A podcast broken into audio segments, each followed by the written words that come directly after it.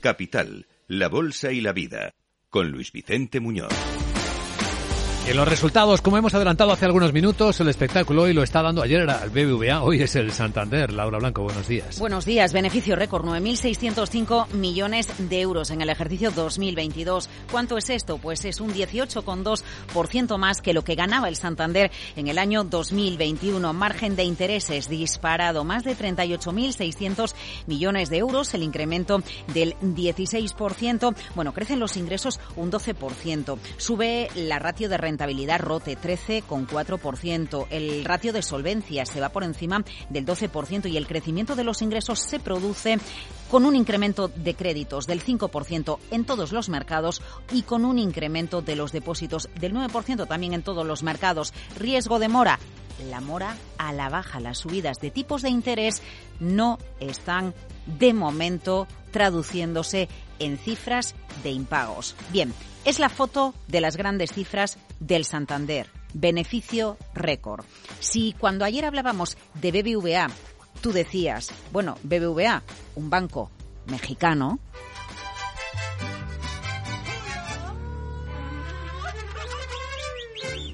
Hoy, cuando hablamos de Santander, tenemos que decir, bueno, más diversificado, no tiene un mercado que suponga tanto de su negocio como en el BBVA, porque en el caso del BBVA México es más del 50% de su beneficio, es una exposición brutal. En este caso el mercado está más diversificado, pero hay un país que tanto en el margen de intereses como el beneficio manda más que el resto.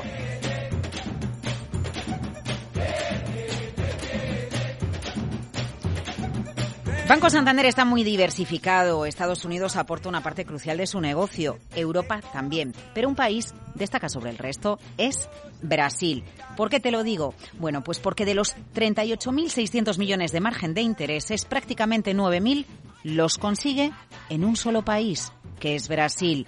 Y del beneficio, si prefieres ver esta magnitud, 9.600 millones, más de 2.500 los obtiene en Brasil. Es el país que más aporta, tanto al beneficio como al margen de intereses. Eso sí, las proporciones son diferentes que en el caso de BBVA. Bueno, y Estados Unidos es una barbaridad para los resultados de Banco Santander, México también, o España. No es el principal país, pero bueno, las grandes cifras podríamos decir que está cuarto quinto puesto junto con Reino Unido están más equilibradas las aportaciones de la diversificación geográfica del banco que preside Ana Botín.